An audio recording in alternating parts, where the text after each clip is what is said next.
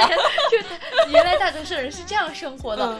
他当时他去结账的时候，他要叫我们俩去那个厕所里边躲着，你知道吗？你就走他们的城市的道路，你没去风景区看看，岂不是亏了？我们的所有路线规划都是在地铁上做的。老大爷在公路上正中间走，旅行能够让我去 get away 很多东西。好好学习，不做咸鱼。大家好，欢迎来到不做咸鱼。我是 Listen，我是 CC，欢迎大家，这是我们的第十六期的咸鱼播客，耶！啊，也是我们的南京之旅最后一天。嗯，那我们这一期要聊什么呢？那肯定就是总结一下。然后我们会回顾我们这三天的旅行，然后顺便的我们会讨论一些关于旅游相关的话题。嗯，然后首先的话就是准备方面，我们当时为什么会选择南京？当时我们是选了几个城市：南京、上海、深圳、广东，嗯，就香港啊，还有香港。对，那香港的话我没有办签证，我去不了。嗯。你你你还 你还说你想去西藏呢？你对，但是没没车，没车可以去。不是没车，是没我这边不方便，没没钱。哦哦，我这边不方便。这样，嗯嗯嗯，要方便其实也可以克服的。就是，但是克服实在实在是太花钱了，就是交通这一方面。对，而且时间太长了，反正就是这个远的地方就被我们 pass 掉了。对。还有就是香港，因为签证的问题，上海。我们当时有纠结，为什么你后后面不去了？是因为又提出了一个南京、上海。还有一点就是，我有点怕物价会高，但是其实我现在想想，两三天其实也还好。后面就是突然间，listen 说了个南京，我就说哇，南京好，南京好啊，就是就来了呗。有又有很多历史，又感觉很浪漫。我之前又有点 modern 的地方，对，然后我们就一拍即合就去了。反正当时就提前十几天敲定，就很。还挺激动的。后来我们在去的前几天吧，我们就一起通话，然后买票订酒店，也是特别快。对，特别快。其实我们说要去旅游，说要去南京，其实很早之前，但是呢，我们总是在快要去的 前那么几天才开始也才开始做的，然后。做的其实也非常快，一下子酒店就定了。陆陆续续的想要去哪里，大概的也收藏了一些笔记。对，嗯，就是那那一阵子，我们的大数据就是知道我们要来南京旅游了，都给我们推南京各种踩雷啊、美食啊之类的。那攻略做的很快。我没有做攻略吗？呃，就是大概，就是大概大概，就是每个地方想去的写了一下。然后路途什么都没写，没管，美食没管，我们就这么的糙。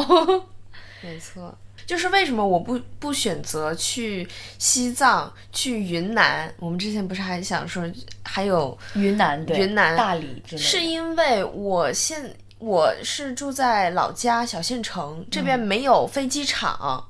如果我要飞机场的话，我要去，我要坐车去飞机场，然后再飞，就比较不方便。这就是出行方式的一个考虑。嗯，所以说地点的选择也要考虑出行方式。那除了南京的话，你还想要去哪里？其他地方旅游？就是你想象中，你更希望去，比如说去看海啊，去爬山，或者说大都市，或者说异域风情，你更想。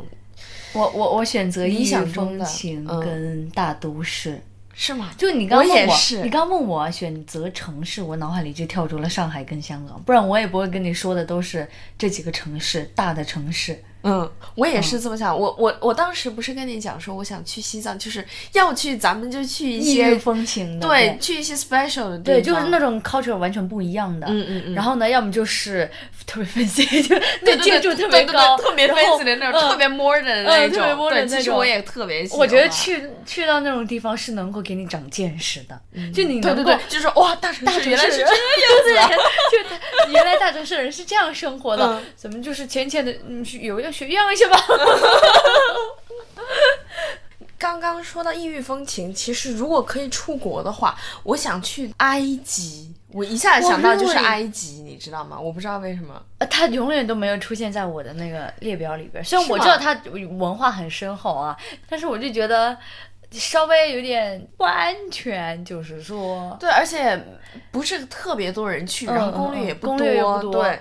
而且我们现在就是如果说我可我们可能到了三四十岁的时候，可能敢去，但目前来说还是有点小小的害怕。嗯我我的取向其实跟你差不多，是我去香港跟上海，其实也已经去过不止一次了，但就还想再去逛。我老是觉得这城市我太爱了。是是，嗯我上海也是很早之前去的。我当时看到那个外滩，一一列全部都是那种大欧式的那种大欧式大使馆，我就想说不行，我我有一天我要在里面工作。想象自己成为一个白领，走在一个大城市的感觉。对，我我当时去香港的时候，嗯，然后去尖沙咀那边就是特别多学金融的、搞金融的人、哦来来往往，然后大家都穿的非常的得体，非常的非常 decent。我当时还小，但是我就觉得哇，我以后也要走进这大楼，意气风发的。对我小时候的梦想就是当白领。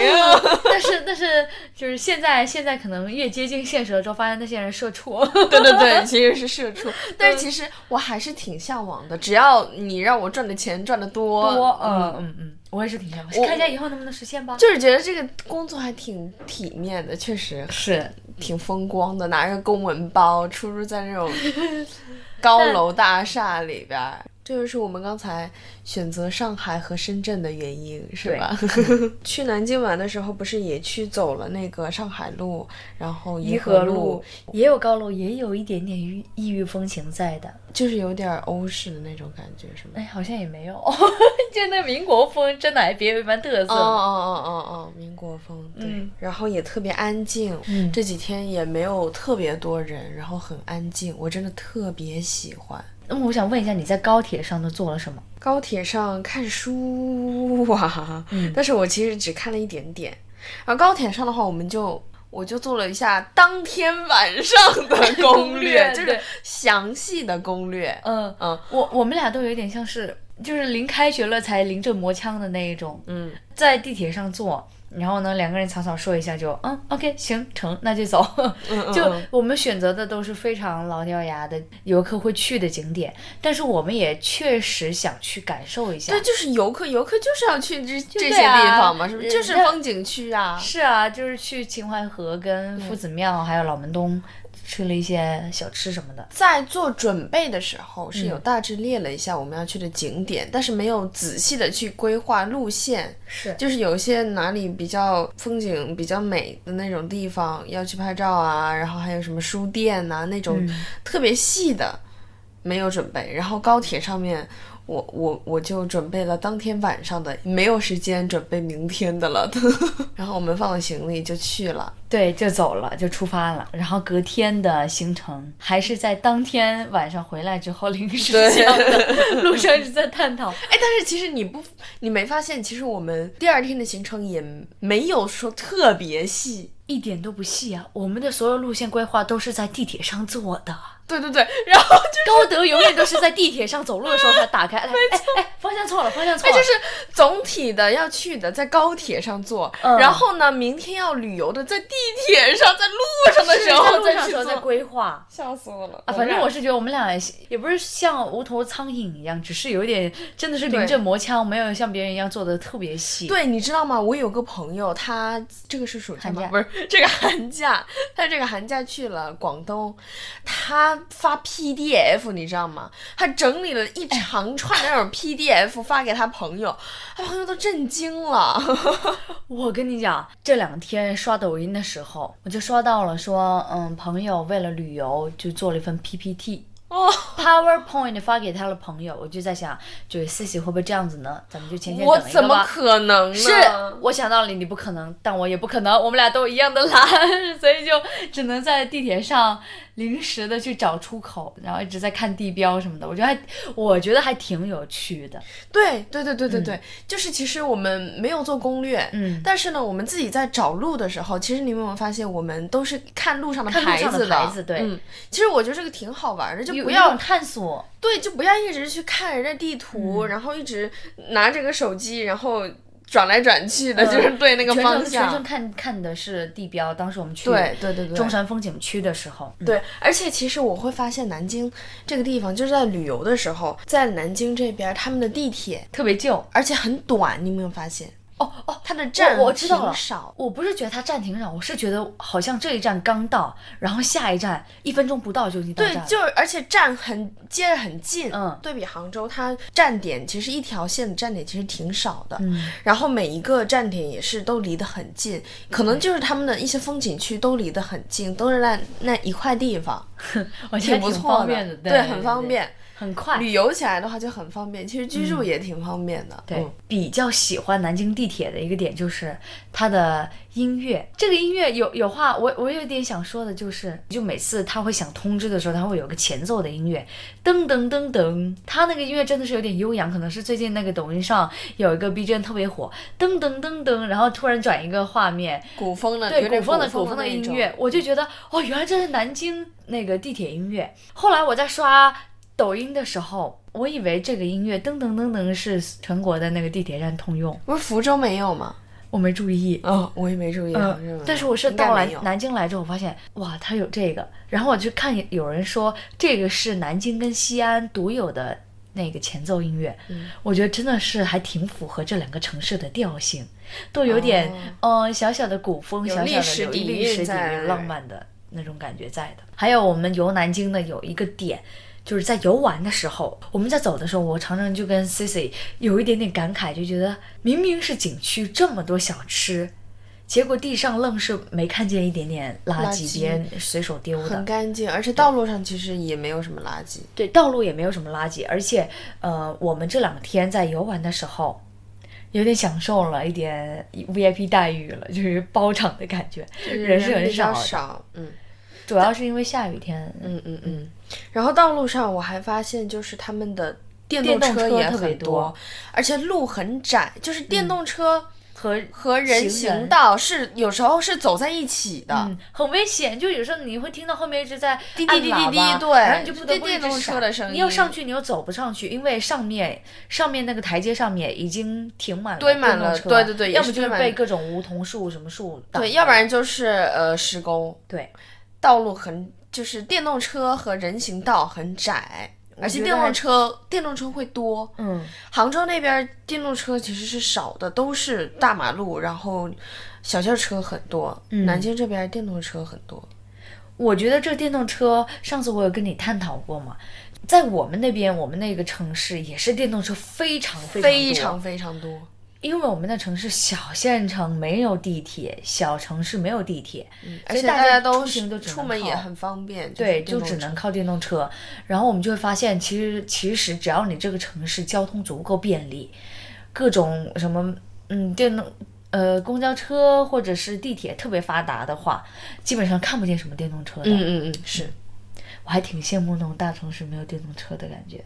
嗯，这也是为什么我很喜欢香港跟上海，就觉得有电动车，很多交通法规都会被打破。嗯也不是说他们就闯红灯什么的，只是会觉得你你开小轿车，你还得让着电动车，他有时候窜出来，你又不知道，啊是很难受，你知道吗？就觉得没有什么。不合法、不合规，然后又特别有市井气息的，没错味道特别重。说到这个，我想起来，就是我老家也是个小县城，嗯，老大爷在公路上正中间走，慢慢走，离谱。小车，我爸，我乘我爸小车开在路上，我就看到前面有个老大爷在道路中间走，我都惊呆了。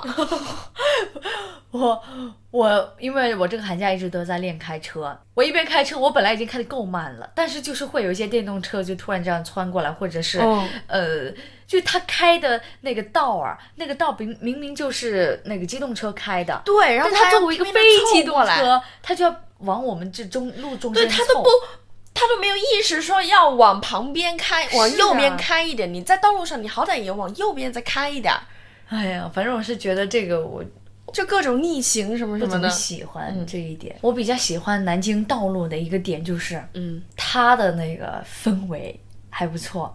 我至少在我们那个城市，道道路两旁是芒果树，各种各样的芒果树，像我们中学出一出来就是芒果树，那种倒没有什么那种浪漫的感觉。但是我们会发现，南京这边它的道路两旁很多的梧桐树，而且梧桐树在冬天的时候又都落光了。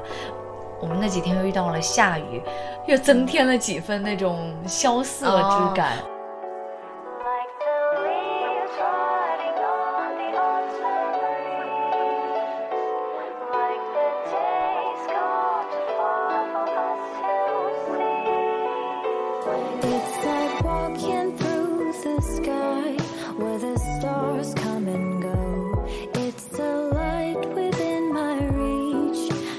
第一天晚上才下午的时候才到的，嗯，然后放了下行李就去看灯会了。那时候灯会是最后一天，我们刚刚好赶上了。嗯，第二天就去逛了，我们逛了各种路，对各种那种有点民国风情又有点现代对，现代高楼的那种路，我特别喜欢逛那种路。就那种路不是，其实不是风景区，但其实我就特别喜欢逛。我也是，就是里面的小什么小店啊，你可能去探一下，或是去淘一些你喜欢的东西。我们去逛的是上海路和颐颐和路，和路就是他们说那个颐和路包含了就是半个民国史。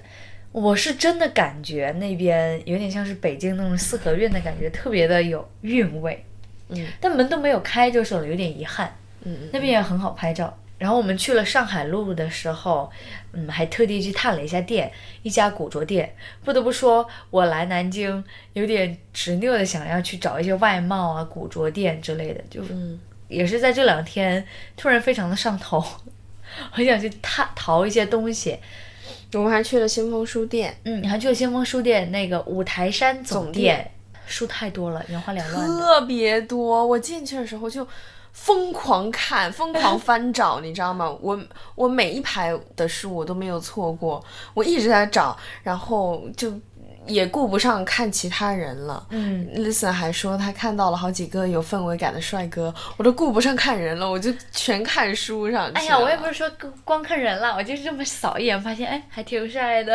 嗯 你挑的是什么书呢？我真的觉得在书店买书特别贵，是，但是呢，你来到了五台山的先锋书店，你不买点书，对啊，你不买点书回去，做纪念就感觉缺了点儿什么。所以说我是想买的，买的书呢，我会选那种比较较在小众比较小众，在网上买不到的那种书，嗯我会买。虽然说贵是贵了点，给自己买了一本薄薄的《局外人》，嗯但是那本《局外人》呢，虽然说在网上也买得到，但是它的那个呃封面嗯是和网上的是不一样的，比较特别的一个精装的一个封面吧。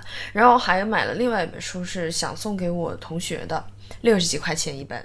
然后我买了贵对，然后我买了两本书，花了九十几，九十二快一百块钱这样子。嗯嗯真的很贵，我本来我挑了五本还是四本，后面我就是控制住，也不能说理智吧，就是控制住我自己，减去了好几本。我是买了一本盲盒书，然后里边是两本花了一百多，也是送别人当礼物的。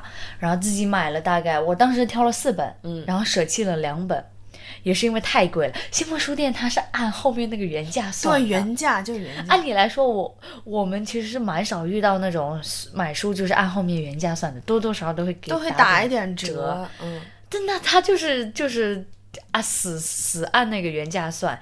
我拿的都是基本上都是中国文学比较经典的文学，像呃活着，活着、围城，嗯。哦，史铁生的散文精选，还有一本毛姆的《面纱》，这本书我是看别人推荐的。然后呢，我挑了这四本，但是后来 Cici 一直在，也不是一直是在吧，就是 Cici 他有跟我说，呃，在这儿买一些就是大家耳熟能详的名著，有一点不太值。对，不值，嗯，他说那种完完全全就是可以，在网上买，呃，而且在网上买那种特别经典的书，很多时候都有特价的，对很便宜。我一听对呀、然后我就放下了。但想跟大家讲一个有趣的事情，我们当时在逛书店的时候，突然，嗯、有一个阿姨找上了我，她是一个清洁工阿姨，她就跟我说，你到时候要付钱的时候，你来找我，我给你打八五折。你把书给我，我买完之后再给你。我当时在想，这么好事儿，你为什么找我呢？还那么鬼鬼祟祟的。他可能是看你手上已经拿了几本，呃，但是当时看书人太多了，他为什么就专盯着我？我当时其实留了个心眼儿，我就觉得嗯有点不太靠谱，然后我就没没我就一直搪塞他，我说嗯嗯我在看我在看，然后后来我就找了你，对不对？嗯，后来我们去问价格。哇，那个书真的好贵，我们俩就想打八五折也是八五折，那不就省点呗？然后我们俩就满场的去但是我们后来就一直找不到。嗯，嗯，后来那个阿姨自己出现了，我们赶紧就叫住她，她就跟我们就说，到时候她跟那个店员说，我们俩是她的亲戚。就很奇怪。那个阿姨还说，我就在那个洗洗手间隔壁的那个小隔间，你们挑完书了之后呢，就去敲门找我，我我再帮你们结账，就感觉在组织一个什么秘密行动一样，很搞笑。他当时他去结账的时候，他要叫我们俩去那个厕所里边躲着，你知道吗？然后我们俩都没去，你去上厕所了。嗯，后来搞笑的就是，那个阿姨去算算钱，然后呢抱着那几本书回来了。我说哦，好快啊！结果他就是真的是臭脸臭脸，脸上大写着就臭脸，然后呢就把书很用力吧，就有点态度有点不好，放在我们那个篮子里边儿，不能结算了。他说他看见我们说话了，然后那阿姨就走了。我当时真的一个啊，又想笑。然后又觉得可惜，哎呀，不能，不然能打八五折的。后来我们就原价买了。对，那个阿姨其实有点搞笑，是在她自己想找我们说话，他自己也完全没有什么遮掩，说的话也挺大声的，然后找到我们两个，我当时也是挺无奈的，但能怎么办呢？原价算啊，反正也是在干一个不太正当的交易。下午的时候，我们俩就去逛颐和路、上海路，然后呢，晚上的时候我们就去逛商商圈了。我们没有在那边吃吃东西，也没有在那边买东西。反正我是觉得我们没怎么逛商场，主要是因为我们都不买商场的东西我。我现在想不到会不会有人真的是去逛商场买衣服的，有，就是有钱人身呗，边身边就是没有这种有钱人，有钱人呗。所以我们俩就是眼花缭乱的看了一圈走马观花，然后赶紧草草下来了。kind. Didn't notice you walking all over my peace of mind. And the shoes I gave you as a present. Putting someone first only works when you're in their top five. 然后第三天我们就去了景区了，景区中山山风风景区，中山陵，当天还下雨了，我们嗯从上往下走的。就至少是一个舒适的观光体验，那个人数也不会太多，也不会太少。我们俩为了省钱，中午还有晚上我们都是吃的是便利店，然后也是为了省钱，我们就不愿意花那十块钱去坐什么小白观光车，一路步行，一路走下山。其实我不是为了，不是有特别执念说想省钱，我就是想走。我我一开始是呃为了省钱，哦、但是后来我我也是走了，反正就挺近的。反正就参观了各种风景也好，还有各种陵墓，嗯参观了好几个陵墓。对，晚上下午我们实在太累了，早上出去到现在已经走了一万多步，就直接回达到回府了，我就休息。然后晚上的时候我们又去了 listen 心心心心念念的外贸店，就是又去探店了，去那个嗯太平南路，然后淘到了几件还还挺好看的衣服。淘了衣服都是 listen 买的，我没买。我是大概买了衣服，我自己穿的，送给家人的礼物，还有香水，香水还有还有书，就就是前几天是买的书，嗯好像就没了，还买了一盒草莓。这个这个还要说，我我是想跟大家说，今天晚上我的消费嗯嗯嗯，非常的杂且多。我今天其实有一点点报复性消费那意思了。前两天好像都拘着，就觉得最后一天好像不带点东西回家，我觉得这一趟好像就跟你去先锋书店一定要买点书那个意思，那个道理有点像。买衣服是去什么时尚莱迪，那里边的还挺平价的，就大学生穿的那种，大家都大学生都爱去逛的。我当时看到了喜欢的，我其实跟他砍了砍价，我也就买了。真的，其实走得很累，但是我心里又蛮开心的，可能是满足了当时的购物欲望。也买了一些呃，已经心心念念两三天的香水，终于也算是拥有了一瓶正式的属于自己的香水。所以你你以前从来都没有是吗？我以前没有一瓶完整的，都是我妈用剩下的，或者是买自己买的小样。但是其实我对于这些东西，就是香水，我是家人送给我的，嗯我也就只有一瓶。嗯我不用完它的话，我是不会再去买其他的其他瓶的香水的，是这样子。而且一瓶香水两百多、三百多也不便宜，我是这么觉得的。然后衣服的话，我是觉得很多淘宝店上其实很多。网上买其实都会更便宜，所以说我在线下也都不会买，顶多去试穿一下，我不会，基本上不会在线下买衣服。我自己开始网购之后，我也非常少在线下买衣服。我老是觉得线下买衣服，但它成本利润确实是高啊。是啊但当然我们能够知道说，能够理解说，它店面也要租金，没错。但是难得嘛，逛的又累，正好哎一眼相中了。本来就只是草草的看一眼，正好看到那家颜色还挺亮的，走进去看，跟他砍了砍价，觉得还行，满足了我心中那个价位之后，也就就买买了就没有说特意苛求说，反正网上也可以买得到。当下有这个欲有这望想法，我就没有这种买衣服的这种购买欲，我是没有的。这个可能和每个人出去玩的那种风格会不一样吧。有些人出去玩就是买买买，会买会买一些东西。我当时跟 C C 说，我说我跟你出来逛街，我真的能省不少钱。因为当时我们俩去纪念日百货的时候，按理来说那种就是其实小玩意儿 little gadgets 的那种感觉，我应该来说是会买一点东西的，像发夹，我应该是会买的，确实也是想要有一两个。但是 C 他的就是走一圈来，手插兜上手插兜 上，看什么都是觉得好贵，淘宝上可以买，算了算了，不要不要。莫名其妙的，我拿起来的那个手又放回去了，我觉得确实确实，所以我每次跟 C 出来，他都能够控制住我想要影买一些你，嗯。对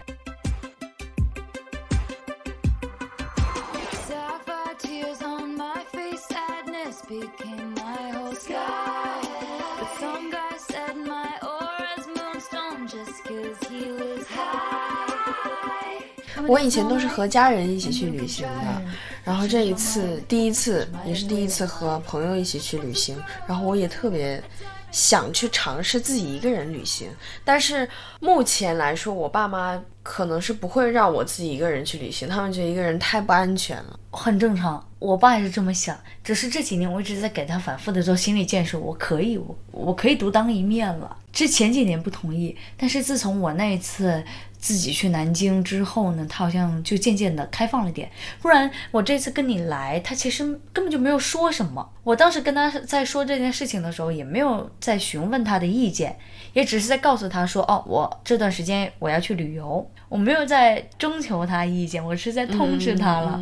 所以说，我觉得这种还挺好的。我我爸已经逐渐的在放手了。当然担心是会担心，所以我你会看到我在旅游的时候，我时不时跟我家长在分享。我一方面是满足我的分享欲，一方面是我在告诉他们说，我现在到哪儿了，我很安全，我能够自己做攻略，自己找到那些景点。我们说要去南京玩之前，我就草草的和我爸妈说了几句，说我要和 Listen 去旅游了。嗯，他们也同意，然后后面就没有下文了。直到我们已经订了酒店、订了车票，前一天晚上我才跟我爸讲说，明天我要去南京，你送我去车站吧。嗯，你爸什么反应？他也没什么反应，他就、哦他就说好，然后就第二天就带我走了。然后他也没有问我说你车票都订了，订了没呀？什么什么都准备好了没？他也都没有问我。他们也知道我可能会比较独立，然后也没有问这些问题。但是你有没有感觉，其实我们去读大学已经算是在一个人旅游了？我就想着到时候开学的话，我就可以一个人去走福州了。像大学的话，我们初高中的时候还有家长群，嗯，大学是完全没有的。没有，嗯，对，这样子的话，我岂不是可以骗我妈说，如果我有个什么对象的话，我就可以跟我妈说我开学了，然后我就在开学前几天我就和我对象去哪里玩。就是你跟你跟你妈妈说，嗯，我们比较晚放寒假，然后对，然后我就先去玩玩，嗯然后再回家，对回家完之后提前开学，嗯然后再去玩两天，在学，校。然后我就跟我就这样跟我妈讲，我说我岂不是想做什么你都不知道？她就说是啊，大学生都就管不住了。对啊，对，她就怎么说？那那对啊，就是这样子啊。我觉得自由度已经挺高的了。嗯，一个人跟朋友还跟家人的话，我是更喜欢跟志同道合的朋友出去玩儿。至少有个人帮你拍照。一个人出去玩的话，我也非常 OK，、我也很能接受，也蛮喜欢的。一个人有一个人的玩法，一个人的，对对对，有一个人的心境。嗯，就是内心想的会更多，给自己独处的时间很多，只是少了一点纪念。你可能自己举着相机，你也拍不好这这个美景。然后呢，跟家人出去玩也还不错。比如说像前几周我跟我家人一起去普陀山玩的时候呢，就那么幸福是全家人都在一起，然后每天晚上还会出来喝喝酒、聊聊天，呃，还有在自驾路上大家其乐其乐融融的聊一家人的规划。我就觉得这种时光是亲子时光，是非常的就值得珍惜的。所以这也是家庭旅游的好处。坏处的话，只能说是行动不便，毕竟四个人嘛。我和家人出去可能话会比较少，所以说我就你你你跟我出来，你话也不多呀。相比家长的话，话会更少，没什么话题。然后有时候你安静下来，也会被家长说。对啊，又会被家长说，这很很烦呐、嗯，家长还是距离产生美吧，哈。然后自己旅游的话，其实我还想讲一点，就是不会特意的去选那种人很多的风景区，反而我会去选择就是。嗯我们走的那种小路，嗯城市的、城市的道路，我会去走这种。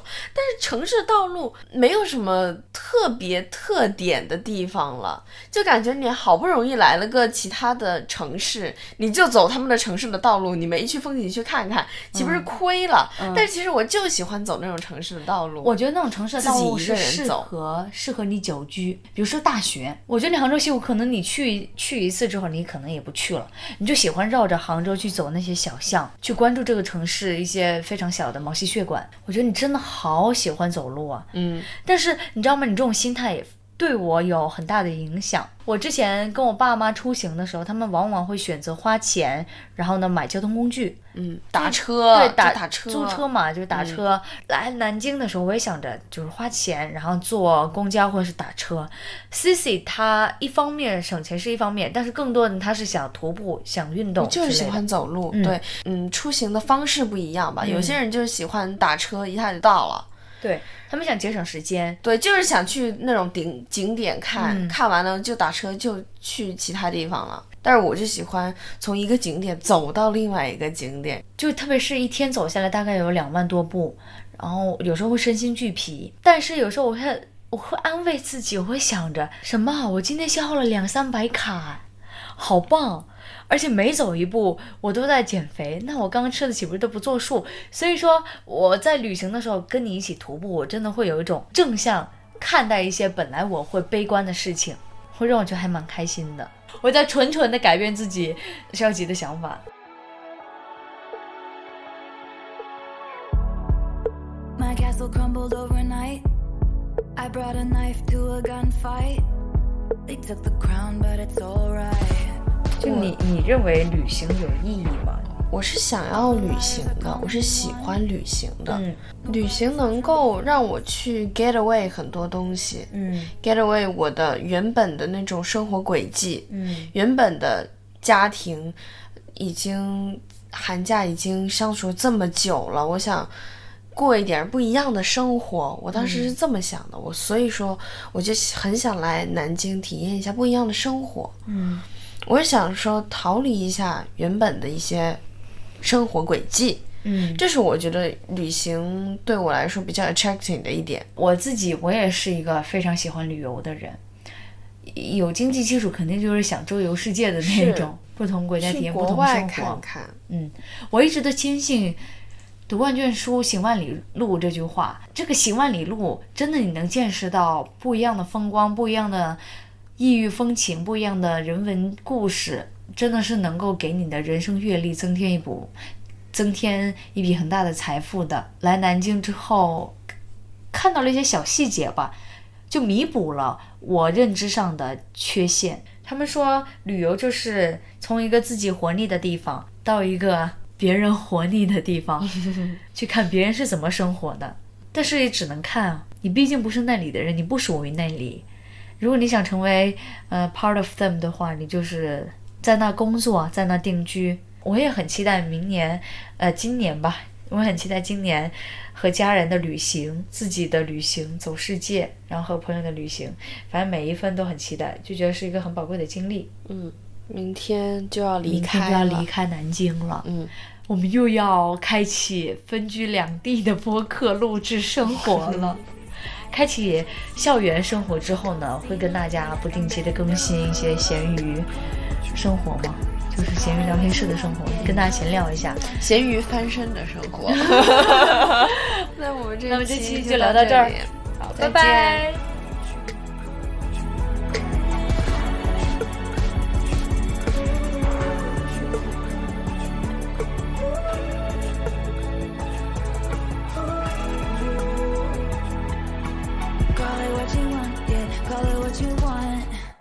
To.